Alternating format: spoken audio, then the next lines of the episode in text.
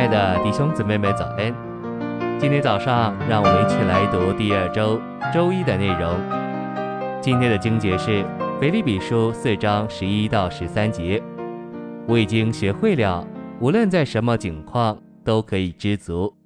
我知道怎样处卑贱，也知道怎样处富余，或饱足，或饥饿，或富裕，或缺乏，在各事上，并在一切事上。我都学得秘诀，我在那加我能力者的里面，凡事都能做。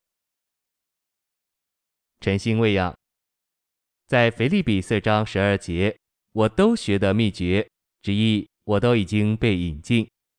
这是个隐喻，说到人被引进秘密社团，受其基本原则的教导。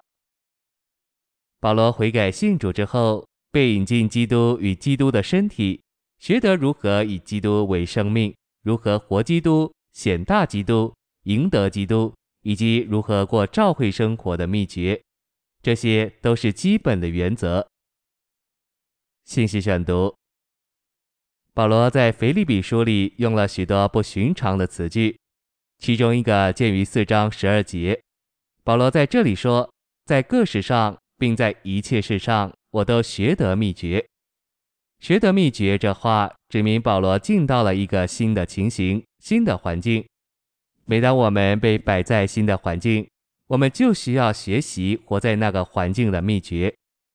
有人从西方到远东，就是进到一个新的环境，他要生存，就得学习在那里生活的秘诀。譬如美国的弟兄姊妹来远东访问，需要学会用筷子吃饭的秘诀。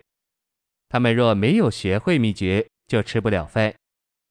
保罗在腓立比四章十二节似乎说，在一切事上我都学得秘诀，使我知道怎样处缺乏，怎样处富裕。我已经学得一种特别的秘诀。保罗所学得的秘诀是什么？因着保罗受教导学了某种的秘诀，所以他能处任何的情形，不管他是富或贫，饱足或饥饿。秘诀就在十三节，我在那加我能力者的里面，凡事都能做。这秘诀不是基督在我们里面，而是我们在他里面。我们许多人不知道如何应用我们在基督里的事实。以坐车来聚会为例，我来聚会的秘诀乃是坐在车里，让别人开车。如果我拒绝上车或不喜欢坐在车子里，而愚昧的要离开车子，这会造成何等的难处！在我们得救那天，神就把我们摆进属天的车子，宇宙最好的车子里。这车子的名字是基督。